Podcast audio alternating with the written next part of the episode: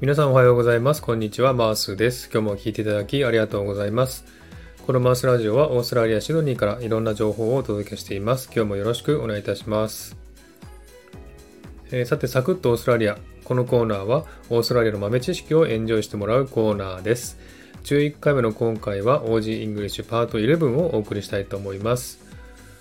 オーストラリア英語はイギリス英語に似てますが、アメリカともイギリスとも違うオーストラリア独特の言い回しや単語も使ったりします。そんなオーストラリアの豆知識をお送りしたいなと思っております。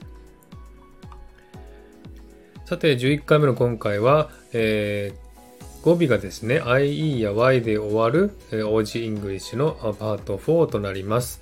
今回もですね、語尾が IE や Y で終わる単語をご紹介したいと思います。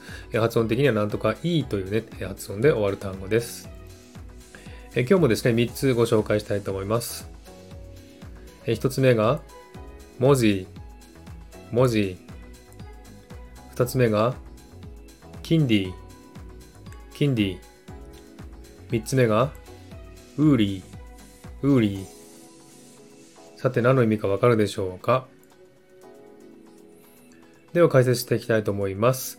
1番目の mozzie ですけれども、これはですね、 mosquito が短くなって mozzie と呼んでますね。え、蚊のことですね。えー、文字、文字ってよくね、呼んでますね。それから2番目のキンディ。これはですね、キンダーガーデン、幼稚園のことをですね、キンディというふうに呼んでますね。それから3番目のウーリー。これは知ってる方も多いかもしれませんけれども、スーパーでですね、ウールワースというスーパーがあるんですね。これを省略して、ウーリーと呼んでおりますね。